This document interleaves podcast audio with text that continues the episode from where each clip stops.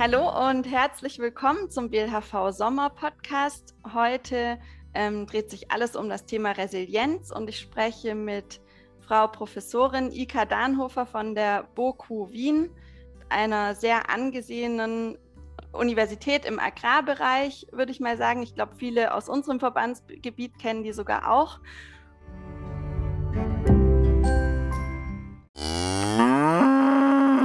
Frau Dannhofer, würden Sie ein bisschen was zu Ihrem Hintergrund erzählen? Gerne. Zuerst möchte ich mich bedanken für diese Einladung. Ich finde es ganz spannend, auch bei, mal, bei so einem neuen Format wie einem Podcast mitzumachen. Zu mir, also ich bin Österreicher, bin schon in Österreich geboren, aber ich habe einen etwas bewegten Hintergrund, nachdem ich in Afrika aufgewachsen bin. Mein okay. Vater hat bei der UNO gearbeitet. Ich bin dann dort äh, in einigen Ländern unterwegs gewesen, bin dann nach der Matura ähm, ich war in einer französischen Schule, also ich habe auch, auch einen französischen Akzent, wenn das hilft an der Grenze. Ja. Ähm, dann bin ich zurück nach Österreich gekommen und habe dann auf der Bodenkultur studiert, weil wenn man in Afrika aufwächst, denkt man sich natürlich der Hunger der Welt, ich muss was dagegen ja. machen, ich muss da. Ja. Habe Landwirtschaft studiert. Ähm, bin dann, wollte dann in Entwicklungszusammenarbeit arbeiten gehen, habe aber eher eine Dissertation dann gemacht in Äthiopien, war dann noch zwei Jahre in Äthiopien und habe dann entschlossen, das ist nicht ganz meins. Mhm. Ähm, bin dann in die Privatwirtschaft gewechselt für vier Jahre, war dann noch eineinhalb Jahre in den USA unterwegs und bin dann zurück nach Österreich gekommen und bin jetzt seit dem Jahr 2000 auf der Universität für Bodenkultur in Wien. Also ein bisschen bewegter Hintergrund, auch ein ja. bisschen international. Und ich denke mir, dass das erklärt vielleicht, warum ich auch in meiner Forschung etwas einen ungewöhnlicheren Ansatz habe. Ja, ja. Und ähm, genau, dann kommen wir direkt zu dem Resilienzthema. Ähm, was verstehen Sie denn unter dem Begriff Resilienz und wie sind Sie so zu dem ganzen Forschungsschwerpunkt gekommen? Ganz spannende Frage, danke. Also zuerst muss, muss man aufpassen, was unter Resilienz verstanden wird, landläufig und was ich darunter verstehe. Aber das bin natürlich nie mhm. nur ich. Forschung passiert immer im, im, im in einer größeren Gruppe, ja. wo man diskutiert. Also es geht wirklich darum, wie geht man mit dem Unvorhersehbaren um. Das ist mal das erste Thematik. Warum ist jetzt Resilienz plötzlich so ein Thema gekommen? das Wort selbst gibt es schon lange im deutschen Sprachgebrauch. Ähm, aber es ist in letzter Zeit stärker gekommen. Das hat viel damit zu tun, dass diese Unvorhersehbarkeit jetzt doch ein bisschen mehr bewusst geworden ist. Vorher hat man ein bisschen den Eindruck gehabt, es ist alles geplant, es ist auf Schiene, man fährt dorthin und es ist klar. Spätestens jetzt mit der Covid-Krise kommt man ganz schnell drauf, naja, hm, so planbar ist die Zukunft eigentlich nicht. Es gibt immer ja. relativ viele Überraschungen. Es gibt Entwicklungen, die man so nicht erwartet hat die Landwirte haben ganz viele solche Sachen, auch die GAP, äh, auch die Agrarpolitik entwickelt sich immer wieder, die Märkte entwickeln sich anders, als wir das äh, vorhergesehen haben. Das ist jetzt mal die Frage. Und jetzt ist die Frage, was bedeutet Resilienz in diesem Kontext? Mhm. Und viele ver, ähm, vermitteln damit das Bild von diesem Stehaufmännchen. Das kriegt ja. einen Schock der Überraschung und puff, steht aber wieder auf. Ja. Ähm, Unre nicht resilient wäre jemand, der den das einfach umwirft, der sagt, bumm, er kann immer aufstehen, der Schock war zu groß, das geht einfach nicht mehr. Ja. Also diese Idee des Wiederaufstehens und des Weitermachens, das Problem ist nur mit diesem Bild vom Stehaufmännchen, es stimmt, er kommt wieder auf die Beine, mhm. aber er hat sich eigentlich nicht bewegt. Ja. Er ist zurückgegangen zu dem, was vorher war.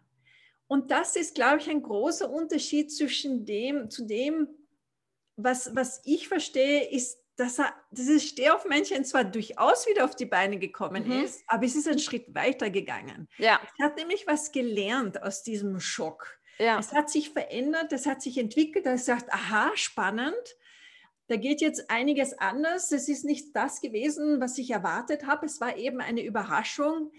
Ähm, was heißt das jetzt für mich? Ja. Sowohl in dem, was, was ermöglicht es Neues, ja. Also auch, was funktioniert jetzt unter diesen neuen Rahmenbedingungen nicht mehr? Ja. Also wirklich ein ständiges hm, in Frage stellen, ein Schauen, was gibt es jetzt für neue Möglichkeiten, wie schaut die Welt heute aus? Ja. Wie schaut die Welt nach Covid aus? Ja. Wollen wir wirklich zurück? Es ja. waren eigentlich viele Sachen nicht so toll vorher. Mhm. Und vielleicht wäre das jetzt eine gute Gelegenheit, daran zu arbeiten, diese Dinge verändern und sich das besser zu richten, ja. als es vorher war. Wir wollen nicht unbedingt zurück auf ja. vor Covid. Und also wirklich Resilienz eher im Sinne einer Entwicklung, ja. einer Weiterentwicklung. Und wenn man es richtig macht, eine Entwicklung von innen heraus, mhm. wo man diese veränderten Rahmenbedingungen als Gelegenheit erkennt, das jetzt umzusetzen, was vorher nicht ging, aber was einem eigentlich ein Anliegen war. Also beispielsweise sowas wie ähm, meine Molkerei geht überraschenderweise pleite und ähm, das löst bei mir aus, dass ich eben nicht jetzt nur nach einer neuen Molkerei schaue, sondern vielleicht mir auch überlege, ähm, eben möchte ich auf irgendeine Art in die Direktvermarktung einsteigen oder was anderes, was ich verändern möchte bei mir auf dem Betrieb es ist genau das. Vielleicht habe ich, und vielleicht hat es auch super gepasst damals, aber mhm. eigentlich, mein Sohn, meine Tochter ist jetzt älter geworden und die wird gern den Betrieb übernehmen. Ähm, aber puh, eigentlich haben wir zu wenig Einkommen für zwei Familien. Ja. Warum dann nicht in die Direktvermarktung gehen? Es ist eher ja. eine, ein größeres Ort daneben und Joghurt und Käse wollte ich immer schon machen. Und das wirklich sagen, okay, es ist schade, dass die Molkerei pleite gegangen ist, dass es eben nicht mehr funktioniert auch vielleicht sagen, ob ich das nicht alleine machen muss. Vielleicht kann ich mich ja mit zwei, drei anderen Kollegen im, im ja. Dorf zusammentun und gemeinsam machen wir so eine kleine Ortsmolkerei. Die hat es nämlich vor 100 Jahren auch schon gegeben, diese kleine Molkereien vor Ort. Und mache ich da Spezialitäten. Ja. Oder eben in die andere Richtung, äh, vielleicht passt es für mich einfach nicht mehr mit Milchvieh und ich gehe in Richtung Mutterkuhhaltung und Nebenerwerb oder sowas. Also genau. es kann sehr unterschiedlich für jeden Betrieb einfach aussehen. Und das geht, das ist dieses unterschiedlich für jeden Betrieb ist ganz wichtig. Also es gibt nicht die Lösung, um resilient zu sein. Es ist immer die Frage, was sind die Möglichkeiten, die sich mir bieten und ja. was sind meine Interessen? Was gibt mir was? Was würde ich gern machen? Ich, damit meine ich nicht nur den Betriebsleiter oder die Betriebsleiterin, sondern auch den oder die Partnerin dazu. Ja. Weil tendenziell sind es Familienbetriebe, die führt man nicht ganz alleine. Und da ist es wichtig, dass alle dahinter stehen. Ja. Aber eben auch wirklich alle. Vielleicht war meine Frau äh, Lehrerin und jetzt denkt sie sich eigentlich, wird ihr das zu anstrengend und sie möchte was machen am Betrieb. Mhm. Und dann ist eben auch die Frage, tatsächlich aus der Milchviehhaltung ausstellen, aber ähm, mit Kindern am Bauernhof arbeiten. Mhm. Das wäre doch einmal was. Also, ja. oder Altenbetreuung am Bauernhof. Auch eine ja. Möglichkeit. Ja, ja, okay. Wo beginne ich denn, wenn ich jetzt äh, meinen Betrieb resilienter gestalten möchte? Also ist das dann wirklich der Ansatz, erstmal bei mir und bei meinem Betrieb selbst anzufangen? Oder wie gehe ich da am besten vor? Ich würde genau dort anfangen. Mhm. Erstens, weil ich glaube, dass man da draußen in der großen, weiten Welt viel ändern sollte. Also man kann über die Agrarpolitik schimpfen und wahrscheinlich oft zu Recht. Und man kann über die Märkte schimpfen, wahrscheinlich auch da oft zu Recht. Ja. Das Problem ist nur, das kann ich sehr schwer verändern. Mhm. Also den Supermarkt, was der von mir verlangt, das kann ich nicht ändern. Ähm, die Agrarpolitik, puh, bis man in Brüssel irgendwas geändert hat, viel Spaß. ähm, also es ist wichtig, dass man all diese Sachen weiter bearbeitet. Nur unmittelbarer kann ich bei mir anfangen. Ja. Das ist dort, wo ich wirklich was verändern kann. Und ich glaube, wenn ich meinen Betrieb, meinen Familienbetrieb resilient gestalten möchte, muss ich mal bei mir anfangen. Mhm. Was ist mir, was ist uns als Paar eigentlich wichtig? Und dann sieht man schnell, das Finanzielle ist wichtig. Wir brauchen alle Geld, ähm, um zu überleben. Wir sind einfach in einer Marktwirtschaft. Wir, wir, sind nicht mehr ganz autark und die meisten wollen auch nicht ganz autark sein. Ähm, das Problem ist oft, dass die Lebensqualität ins Hinter, in den Hintergrund kommt und dass man sich da vielleicht mal überlegt, wie will ich eigentlich meinen Alltag gestalten? Passt das eigentlich für uns? Ja. Und dann kommt man sehr schnell drauf, dass das Produktionstechnische gut läuft, dass das Finanzielle gut läuft, aber dass man eigentlich verständlich überarbeitet ist. Ja. Und dass eigentlich die Lebensqualität nicht passt. Und das ist dann ganz wichtig, weil wenn man keine Zeit hat, sich mal was zu überlegen, dann ist die Resilienz ganz schnell geschwächt, aber massiv ja. geschwächt, weil Resilienz ist sich überlegen, was will ich und welche Möglichkeiten habe ich, das umzusetzen. Und das, was ich heute will, ist wahrscheinlich nicht das, was ich vor fünf oder zehn Jahren wollte. Ja. Also man verändert sich ja, man wird älter, meistens wird man älter, eher als jünger. Ähm, dann ist man vielleicht körperlich ein bisschen nicht mehr ganz so dynamisch und denkt sich, hm, ich will es ein bisschen leichter haben, vielleicht ja. hat diesen Drang nicht mehr ganz so. Also, dass man wirklich schaut, was da für Möglichkeiten sind. Und das bedeutet, Resilienz ist ganz stark mit Verantwortung für die Gestaltung des Betriebs übernehmen. Sich nicht getrieben fühlen von da draußen, von dem, was die anderen sagen, was der Berater sagt. Und ich muss ja, sondern wirklich vom Ich muss zum Ich will kommen. Ja. Was will ich? Was wollen wir am Betrieb? Und dann kreativ sein und sagen, okay, das ist das, was ich mir vorstelle. Wie kann ich das jetzt konkret umsetzen? Ja. Und es ist also ganz stark für mich, ist Resilienz vom, am landwirtschaftlichen Betrieb entsteht einfach zuerst im Kopf. Im Bezug zu mir selbst, dass ich lerne, auf mich zu hören. Was will ich? Was ist mir wichtig? Wo sind meine Talente? Wo sind meine Stärken? Ja. Lebe ich die überhaupt? Ja. Oder lebe ich eigentlich das, was andere Leute gesagt haben, dass ich tun muss? Ja. dann ist das mit der Resilienz nicht mehr so, so stark, einfach nicht, weil andere Leute das Falsche gesagt haben. Die können ja gar nicht wissen, was für mich passt. Ja. Was für mich, für meine Frau, für meinen Partner passt. Ja. In der Konstellation, in der wir sind. Ja. Ich glaube, dass da dann wirklich wichtig ist, diese Verantwortung wieder zu übernehmen, Freiräume zu sehen und sie einfach aktiv zu gestalten. Ja, ja, und das ist vielleicht auch noch mal ein bisschen was anderes, als doch oftmals heute noch an den Schulen unterrichtet wird, wo es, wo oft von einer planbaren Zukunft noch ausgegangen wird. Und in dem Fall ist, bedeutet es einfach zu schauen, macht für mich die Investition Sinn, macht die für uns Sinn auf die Art oder gibt es doch einen anderen Weg, wie wir das vielleicht lösen können? Ganz weil, wichtig, ja. weil Sie gerade die Schule angesprochen mhm. haben, ich glaube, das ist ganz wichtig. Auch ein anderen Aspekt, den man leider in der Schule lernt, ist, dass Fehler schlecht sind. Weil wenn ich gut bin, dann mache ich nämlich keine Fehler. Und ja. dann habe ich alles richtig.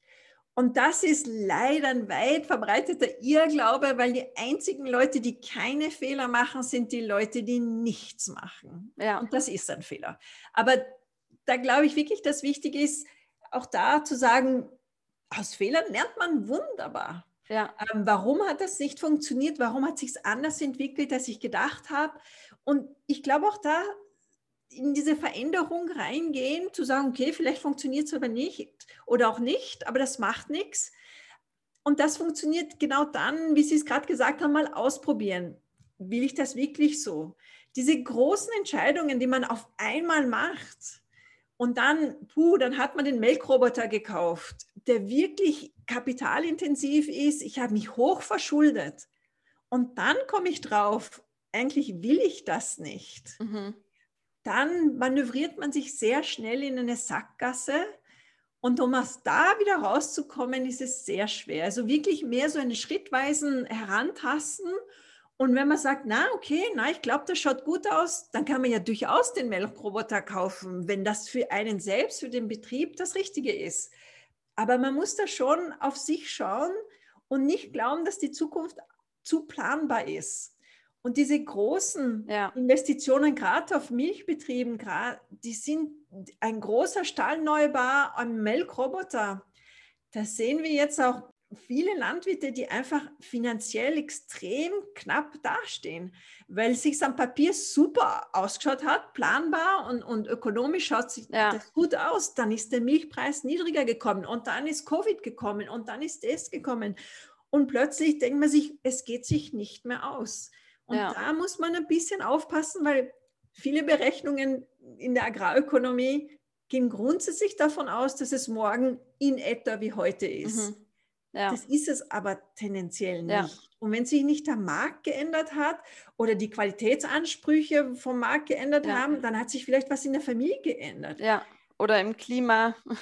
Oder im, im Klima. Und das ist mehrere trockene Jahre, ich muss mehr Futter zukaufen, was ich gedacht habe. Ich bin überarbeitet, habe keine Zeit mehr für meine Beziehung, es kriselt, ja. die, Eltern fallen vielleicht aus. Mm. Ja. Also da würde ich sehr vorsichtig sein vor diesen zu optimistischen Zukunftsplanungen, die von einer vorhersehbaren Zukunft ausgehen und die dann viel zu wenig Puffer einplanen. Ja, also was wären denn ganz konkret so die Schritte, die jeder machen kann? Puh, ein ganz konkreter Schritt würde ich sagen, wirklich das Zeitmanagement ernst nehmen. Wirklich, wirklich schauen, habe ich genug Zeit äh, für meine eigene Erholung? Habe ich genug Zeit für die Partnerschaft? Wenn die Partnerschaft nicht mehr funktioniert auf einem Familienbetrieb, ist das einfach eine laufende Belastung. Ähm, wirklich mal Zeit auch nehmen, in Netzwerke zu investieren, links zu schauen, rechts zu schauen, Podcasts zu hören, ganz andere Ideen mal ja. auf mich einwirken lassen, darüber diskutieren, einfach mal Gedankenspiele zu haben. Aber die hat man nicht immer, diese Freizeit, weil gerade in der Landwirtschaft viel Arbeiten noch mit ho einen hohen Stellenwert hat. Ja. Burnout ist allerdings in der Landwirtschaft auch schon angekommen. Ja, dazu haben wir auch eine Podcast-Folge. Ausgezeichnet, ja. unbedingt anhören. Ja. Ist ein wirkliches Problem. Ja. Also ich glaube, ich glaube, da müssen Landwirte und Landwirtinnen lernen, das geht nicht. Diese Selbstausbeutung, das, das funktioniert auf Dauer nicht. Und in unserer modernen Welt gibt es keinen Stopp. Ja. Es geht immer mehr und das ist nicht ja. zielführend. Da muss man nach sich selber schauen. Man ja. muss auf sich selber, es schaut niemand auf einen selbst. Also die Wirtschaft treibt, treibt, treibt und wenn man sich da treiben lässt, dann, dann bleibt man auf der Strecke. Und ich glaube, da muss man ehrlich mit sich selbst sein, mit seiner Energie, äh, einfach wirtschaften lernen. Ja. Und ich glaube, wenn man dann ein bisschen mehr Zeit hat und sich das überlegt und mit einem Partner, mit der Partnerin redet, dann wirklich sagen, was sind meine Talente, was sind meine Stärken, mhm. äh, setze ich sie auch wirklich ein und dann wirklich kreativ sein. Wir wollen da was machen, was wäre denn drin? Was, wie kann man das wirklich umsetzen? Auch da auch wieder mit Nachbarn vielleicht reden oder ja. ich meine, heutzutage mit dem Internet muss der Nachbar ja nicht unbedingt der daneben sein. Es kann auch Gleichgesinnte ganz woanders sein und da wirklich schauen, wie haben die das ganz woanders gemacht. Ja. Und dann, glaube ich, macht die Arbeit auch wieder Spaß mhm. und wirklich wieder Freude an, am Alltag, an der Arbeit im Alltag haben. Natürlich macht es nicht immer und alles Spaß, aber, aber dann geht es wieder. Und wenn dann eine Dürre kommt oder es zu nass, ein zu nasses Jahr ist, dann denkt man sich, ja, passt, weil dieser Grundpuffer da ist. Ja, ja.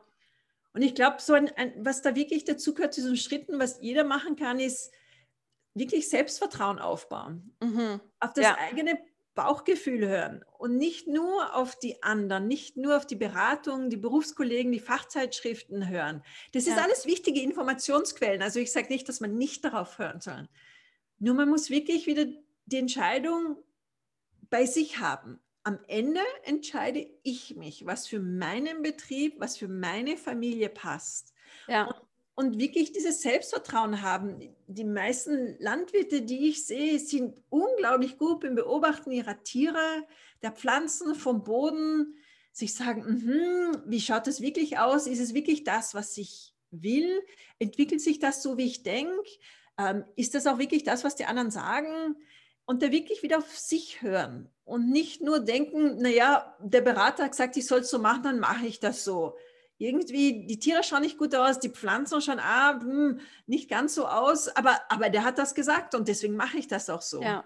Ja, also ja man geht ja dann auch davon aus, dass die Person einfach wahnsinnig viel Erfahrung hat und sich super auskennt, aber eben allgemein und eigentlich halt nicht im Spezifischen auf dem Betrieb. Das ist ganz wichtig. Das sind tendenziell Fachexperten, die in ihrem Fach, das allerdings sehr eng ist, durchaus sehr gut sind. Nur, die sehen die Zusammenhänge am eigenen Betrieb mhm. nicht, können sie auch gar nicht. Und da, glaube ich, muss man wirklich wieder die Entscheidungsmacht und Kompetenz an sich reißen und sagen, nein, ich mache das anders. Ja. Ähm, die sagen alle, ich muss investieren, weil unter Hausnummer 20 Kühen, 30 Kühen geht das heutzutage nicht mehr Hm, vielleicht schon. Ja. Wenn ich kreativ bin, dann kann ich auch mit zehn Kühen eine Möglichkeit finden, weil mir das die Möglichkeit gibt, was anderes zu machen, was ich, was mein Partner, meine Partnerin eh machen wollte. Ja, ja, ja. Ja, und ähm, eine Frage, die ich noch hatte, ist, was sind häufige Fehler? Aber da haben wir auch schon einmal kurz drüber gesprochen. Eigentlich ist der Stillstand der schlimmste Fehler, oder? Ich glaube, der Stillstand ist ein, ein großer Fehler, weil die Welt verändert sich, man verändert sich selbst, die Kinder werden größer, die Eltern werden älter, man wird Stillstand funktioniert gar nicht. Mhm. Und wenn man zu lange im Stillstand bleibt, dann glaube ich, ist es ganz schnell ein Problem, dass, dass man dann viel nachholen muss. Mhm. Es ist besser, man, man dreht an den Schrauben laufend ein bisschen, als dass man man tut gar nichts lang und dann steht aber viel auf einmal an. Mhm. Ich glaube, was man auf jeden Fall beachten sollte, also ich habe schon kurz angemeldet, die Spezialisierung vorsichtig damit umgehen, nicht alle Eier in einen Korb geben, das ist tendenziell riskant, weil man nicht weiß, wie sich entwickeln wird.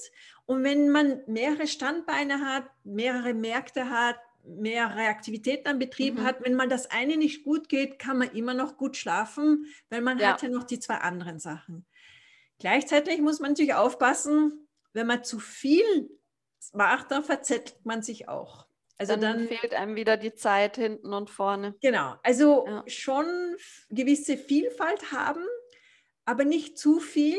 Das so viel heißt, was, dass ich auch mal Nein sagen kann, dass ich ja. mal auch eine Aktivität zurückfahre, sage, das ist mir jetzt zu viel. Ja, sie läuft gut und die Nachfrage in der Direktvermarktung ist ganz toll. Mir ist das trotzdem zu viel Arbeit. Mhm. Ich mache da jetzt weniger.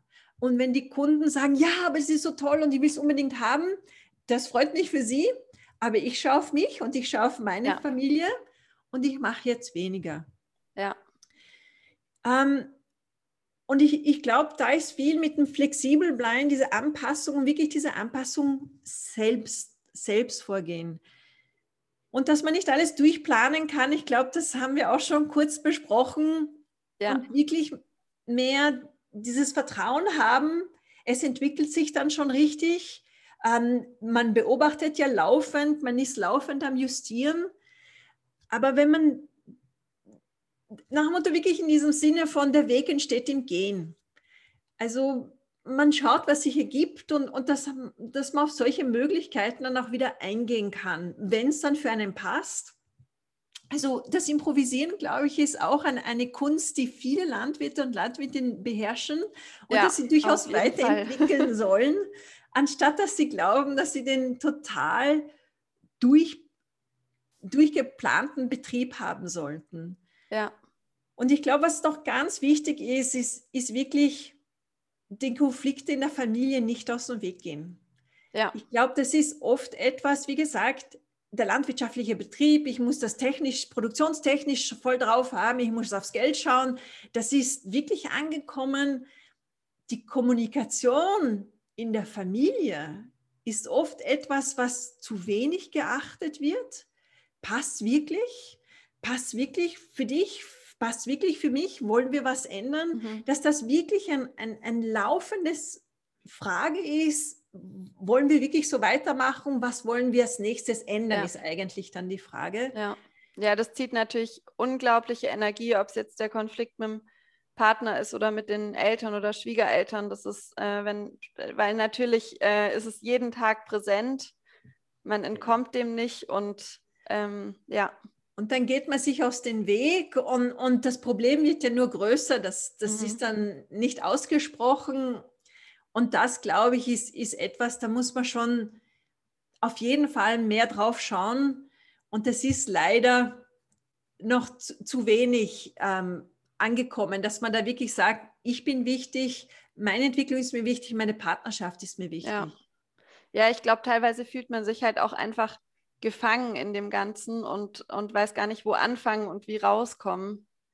Und da glaube ich, da ist vielleicht auch etwas, was oft unterschätzt wird und vielleicht ein Fehler ist, dass man nicht auf externe Hilfe zurückgreift. Mhm.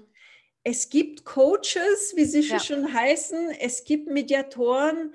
Man kann sich dann Hilfe von außen ja. holen. Es gibt Therapeuten, dass man mal hingeht, ich weiß nicht, wo ich anfangen soll. Ja. Das sind Profis, genau wie die Düngemittelberater und wie die Futtermittelberater. Das sind auch Profis, die einen helfen zu wissen, wo fange ich an, wo drückt der Schuh, wie kann ich das angehen.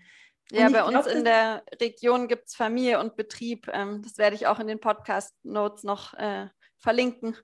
Genau. Ganz wichtig, ganz mhm. wichtig. Und da gar keine Scham haben zu sagen, ja, wir haben ein Problem in der Beziehung. Ja, das haben die meisten. Der eigentliche ja. Unterschied ist, gehe ich es an und ja. schaue ich, dass ich es löse oder schaue ich, dass ich es unter den Teppich kehre und es wird schon von allein verschwinden. Ja. Tut es nicht, tut es nie. Und da, dass man da wirklich sagt, man holt sich Hilfe von außen. Oder wenn das, der, der, die Betriebsübergabe ansteht, dass man sagt, okay, mh, hm, die Kinder haben andere Vorstellungen, hm, ich weiß nicht, wie ich damit umgehen soll, ich fühle mich kritisiert in dem, was ich gemacht habe, habe ich es denn falsch gemacht, dass der Betrieb jetzt nicht passt?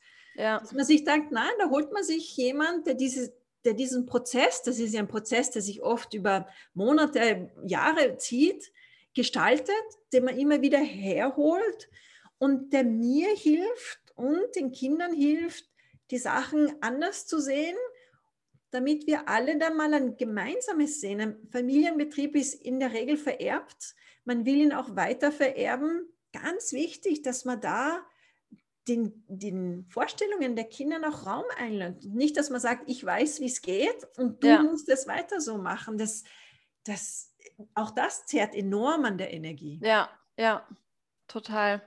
Ja. Ja, ähm, ich mache hier jetzt mal kurz einen Schnitt. Gibt es noch irgendwas, äh, worüber wir sprechen sollten? Ich denke mir nur, Resilienz ist schon stark positiv, mhm. weil ich dann wieder, weil es dann wieder auf mich ankommt und ich nicht mehr ein Opfer der äußerlichen Umstände bin, sondern wieder jemand, der aktiv meinen Betrieb gestaltet, ja. so wie es für mich, für meinen Partner, meine Partnerin, für die Kinder dann auch passt. Ja. Und ich glaube, da wirklich die Herausforderung, kreativ zu sein, ja. ist ja was Schönes, dass man wirklich dann den Betrieb so gestaltet, wie man ihn selbst haben möchte. Total. Auch wenn das die Rahmenbedingungen nicht leicht sind. Also ich möchte das ja. nicht verniedlichen. Es ist oft schwer, aber es ist dennoch möglich. Ja. Ich glaube, was eine Sache ist, die ähm, ich im, im Rahmen meiner Masterarbeit ähm, sehen konnte, ich habe die ähm, bei Demeter geschrieben und dort gibt es immer wieder so Gruppen, die sich treffen und miteinander sprechen. Und ich glaube, das kann auch was sein, wenn man jetzt merkt, okay, ich möchte was verändern und ich tue mich mit zwei bis drei befreundeten Betrieben zusammen und wir unterstützen uns da gegenseitig einfach nur, indem wir uns immer mal wieder treffen und austauschen oder die Betriebe gegenseitig anschauen. Ich glaube, das kann auch ein ganz wichtiger Schritt sein, den Weg eben nicht allein oder jetzt nur in der Partnerschaft zu gehen, sondern irgendwie anderen dabei zuzuschauen und gleichzeitig selber die Veränderung anzugehen. Und ich glaube, was, was diese Gruppen dann wirklich erfolgreich macht, ist, wenn alle ganz offen reden. Ja. Was sind meine Ängste? Was sind meine Befürchtungen? Was sind meine Hoffnungen? Ähm, welche Fehler habe ich gemacht, was habe ich daraus gelernt ja. ähm, und dann wirklich diese ganze Offenheit, dann bringt so etwas. Wenn alle ja. nur auf Friede, Freude, Eierkuchen und schöne, schön machen, dann funktioniert das nicht. Ja. Und das heißt, jeder, jeder von dieser Gruppe geht auch in die Reflexion und denkt, aha, spannend, das habe ich so noch gar nicht gesehen. Ähm, das stimmt, bei mir ist das auch ein bisschen. Und wirklich sich selbst immer wieder in Frage stellen, weil man sich ja weiterentwickeln will. Ja. Und, und diese Ideen und einfach wirklich als positive Möglichkeit aufnehmen und nicht als Kritik. Mhm. Ich glaube, da ist wirklich viel in der Kommunikation und in der Selbstehrlichkeit möglich. Total. Und dass man es dann gemeinsam geht, es tut einfach wirklich gut, wenn man mit anderen redet und draufkommt, die haben auch Probleme. Es mhm. liegt nicht an mir. Ich ja. bin keine Versagerin, weil ich Probleme habe, ja. sondern alle haben wir Probleme und es gibt Lösungen. Und manchmal ist es echt hart und dann kommt man da durch. Das funktioniert schon. Ja, ja. Ja, ähm, schön. Ich glaube, das ist ein, gutes, ein guter Schlusssatz. Ähm, vielen, vielen Dank, dass Sie sich die Zeit genommen haben. Ähm, ich glaube, das ist ein ganz spannendes Thema und wird einfach in Anbetracht der immer unsicherer werdenden Zukunft immer noch wichtiger, ähm, dass jeder da seinen eigenen Weg findet, mit den Herausforderungen umzugehen und das auf dem eigenen Betrieb betriebsindividuell anzuschauen und auch weiterzuentwickeln. Super zusammengefasst. Ich kann dazu nichts mehr sagen. Vielen Dank fürs Gespräch. Okay, dann machen wir jetzt hier mal die Aufzeichnung.